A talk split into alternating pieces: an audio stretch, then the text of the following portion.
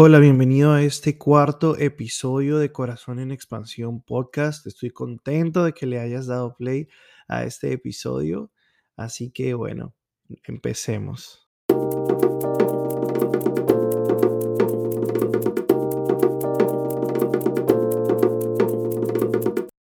Realmente ah, estos días he pensado mucho acerca de la transformación y ser transformado es, es algo así como un milagro y es como una proyección de, de todo cristiano, ¿no?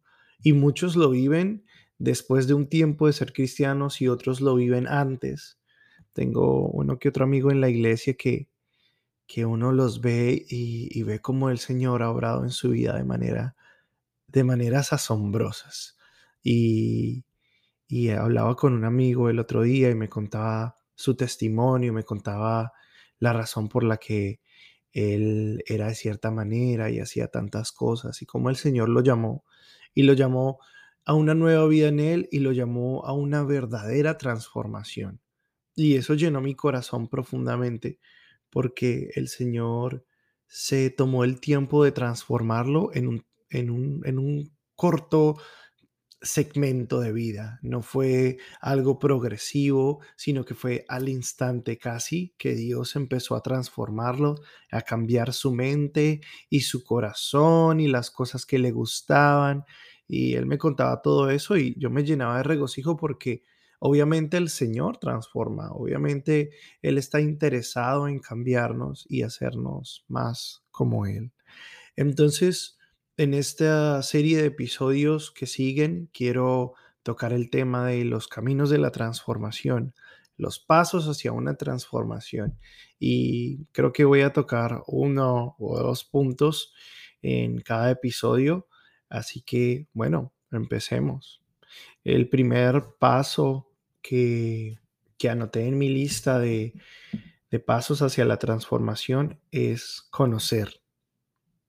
Y para este punto que, que quiero exponer, hay algo muy bonito que un amigo tuvo como experiencia en el pasado.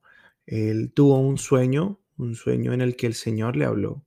Y este sueño, aunque fue para mi amigo, este sueño cuando él me lo contó cambió mi vida y mi perspectiva y mi forma de ver las cosas. Así que te voy a contar este sueño y vas a ver lo interesante que es. Resulta que él se encontraba en el sueño, él se encontraba en un gran campo, un campo soleado, y habían dos ejércitos, uno enfrente de otro, casi que a punto de enfrentarse. Y él se encontraba detrás de uno de los ejércitos. Él podía ver gigantes en las primeras líneas de, de ambos ejércitos y entonces uno de los soldados que estaba junto a él, ya en las últimas filas, le dijo, oye, el de allá, y señaló a alguien, el de allá te está llamando. Entonces él alzó su vista y vio un hombre vestido de blanco casi que en la primera línea de soldados. Y esa persona le dijo, se volteó y le dijo, ven con sus manos. Y mi amigo dijo, ok, empezó a caminar hacia, hacia esta persona. Pero cuando esta persona lo llamó, esta persona empezó a caminar también. Y empezó a atravesar todo el ejército y empezó a atravesar el ejército que estaba enfrente. Y mi amigo seguía detrás de él persiguiéndolo como, como ya voy. Y él solamente se volteaba y decía, ven. Y entonces mi amigo iba corriendo detrás de él. De un momento a otro dejaron esa escena atrás y las cosas empezaban a cambiar en el ambiente. De un momento a otro iban subiendo por una montaña y, y ya el, el, barro, él decía que él sentía como el barro se le entraba por sus dedos y, y le mojaba los pies y era difícil caminar y habían rocas, pero el de adelante seguía caminando y solo le decía, ven, y él seguía caminando detrás de él, detrás de él. Así que de un momento a otro, mi amigo se cae, se tropieza y se cae, eh, se hiere una de sus rodillas y entonces el de al frente se detiene por un momento, se devuelve, le limpia sus rodillas, lo ayuda a levantarse y le dice, ven, y siguió caminando.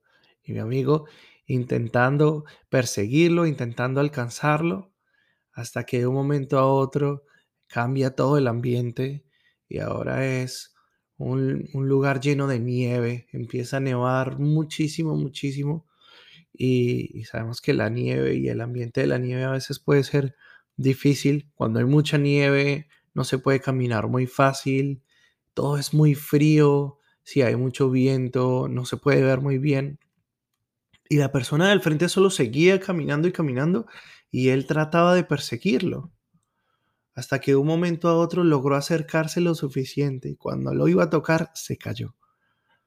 Entonces mi amigo se levantó y dijo, pero un momento, le dijo a quien lo llamaba. Usted, ¿por qué me llama? ¿Qué es, qué es lo que quiere de mí? ¿Por qué me dice ven y ven todo el tiempo? Y el hombre se voltea y le dice, ¿usted no sabe quién soy yo? Mi amigo responde, no, yo no sé, yo no sé quién es usted. Y entonces él le dice, si no sabe quién soy yo, entonces ¿para qué me sigue? Y ahí mi amigo cuenta que se levantó el sueño. y sé que es algo muy sencillo, pero también es muy impactante, es impresionante. Y la primera vez que escuché la historia quedé impactado y en silencio pensando en, ¿realmente decimos seguir al Señor, pero ¿realmente lo conocemos? ¿Si sabemos quién es Él?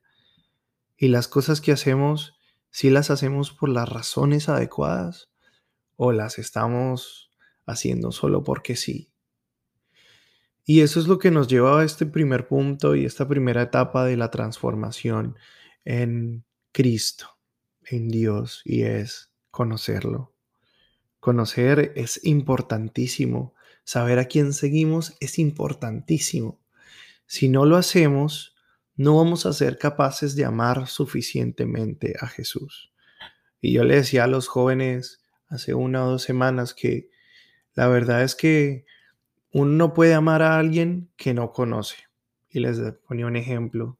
Si salimos a la calle y traigo una persona cualquiera y le pregunto a cualquiera que está aquí, ¿usted ama a esta persona?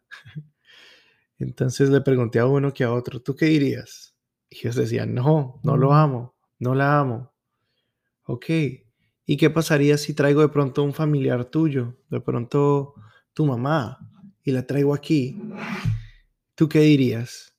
Entonces uno decía, sí, claro, yo la amo, yo lo amo. Y yo, ¿por qué? porque es mi mamá, porque la conozco, porque es mi papá, porque lo conozco. Así que el hecho de conocer a Jesús es la clave para amarlo. Y yo te aseguro que si tú te dedicas a entregar tu vida al Señor, pero también te dedicas a conocerlo, es imposible que no te enamores de Él. Es imposible que no te enamores de Jesús. Es imposible que Él no te haga caer en sus brazos de amor y ser atraído por sus lazos de amor. ¿Cómo voy a conocer a Jesús entonces? Hay varias formas en las que puedes conocer a Dios. Y la primera es leer su palabra. Leer su palabra, tener un tiempo de intimidad con Él es importante. Eh, yo ah, hace poco desarrollé un, un hábito que ya tenía hace unos años, pero volví a reiniciarlo este año y es como un devocional diario. Muchos amigos ya lo hacían y, yo quise hacerlo también. Me da la oportunidad de, de conocer un poco más de ellos y tener ese tiempo de intimidad a diario. Entonces, es un libro en el que sencillamente yo escribo, estudio un, un verso de la Biblia, el que sea, y entonces escribo que que, sentí que, que quería decir el autor. Si hay algunas cosas que no entiendo, trato de investigarlas o leer el mismo verso en varias versiones. Y de esa manera sacar una conclusión de lo que quiso decir el autor ahí. Estos días estaba leyendo Hebreos, también he leído algunos ah, salmos y ha sido bien especial porque te aseguro que cada vez que hago el devocional, cada vez que tengo la oportunidad de leer o de, o de sacar mi resumen o de escribir, el Señor me habla y me habla cosas muy lindas que antes no conocía. La segunda parte de este devocional es sencillamente aplicar lo que leí a mi vida. ¿Cómo puedo aplicar esto a mi vida? Entonces, por ejemplo, si el texto hablaba del amor, ¿cómo, cómo puedo amar mejor? ¿Qué, ¿Qué cosas en mi vida debo cambiar en base al amor, por ejemplo? Y el siguiente paso es sencillamente una oración, una oración slash diario en la que hablo con el Señor también a través de las páginas. Ah, escribo y digo, Señor Jesús, eh, quiero ser un ejemplo con el, con el texto que leímos. Enséñame a amar mejor. Eh, enséñame a amar como tú me amas. Enséñame a amar a mis hermanos como tú los amas. Y, y también tengo como, obviamente, una cuota personal en todo eso. Y, y hablo con Él a través de estas páginas. Señor, yo quiero, eh, sé que hoy fallé, sé que hoy hice esto, ah, hoy me sentí de esta manera, de esta otra, pero eh, te reconozco, pero entiendo que quieres hablarme así y así. Y el hecho de escribirlo mm, me, me lleva a ese momento de intimidad con Él y me ayuda a conocerle cada vez más Siempre hay algo nuevo que descubrir en Dios, siempre hay algo nuevo que Él quiere decirnos. Y conocer a Jesús es importantísimo, a través de la palabra y también a través de la oración, que es otra de las herramientas que tenemos para conocer al Señor. Yo pienso que hay muchos tipos de oraciones. Ah, está la, la, oración muy íntima, muy, muy personal. Está la, la oración que alaba, la oración que, exalta al Señor, la oración que, que, que le da la gloria. Y también está esa oración guerrera, esa oración que, que, intercede por otros, esa oración que ministra a otros, esa oración que tiene un poder sobre las personas que lo escuchan también, pero es una oración dirigida al Señor, obviamente, pero es una oración fuerte, guerrera, audible. Y, bueno, estas son muchas cosas que podemos explorar a través del conocer al Señor. Así que el primer paso es conocerle. Y creo que voy a concluir este episodio aquí y el siguiente paso lo vamos a discutir en el siguiente. Pero si quiero dejarte una tarea al día de hoy y es busca qué herramientas puedes utilizar para conocer al Señor hoy. ¿Cuál es ese momento para conocer a Dios que vas a tener hoy? Y yo te di un ejemplo con, con, el, con el libro devocional, pero estoy seguro que hay muchas maneras en las que podemos conocer al Señor. Y, te invito a que busques tu propia manera de conectar con Él, o si quieres hacer un libro devocional también lo puedes hacer. Hay muchos libros guías que se pueden comprar en internet. Ah, hay muchos libros guía que, que, se pueden también descargar en las plataformas o que puedes ordenar por Amazon o yo qué sé. Así que busca esa manera de conocer al Señor hoy. Y este fue el primer paso en la transformación, el primer paso a una transformación con Jesús y, espero que hagas tu tarea el día de hoy y que te animes a conocer para que puedas amar. Un abrazo y que tengas un lindo día. Chao.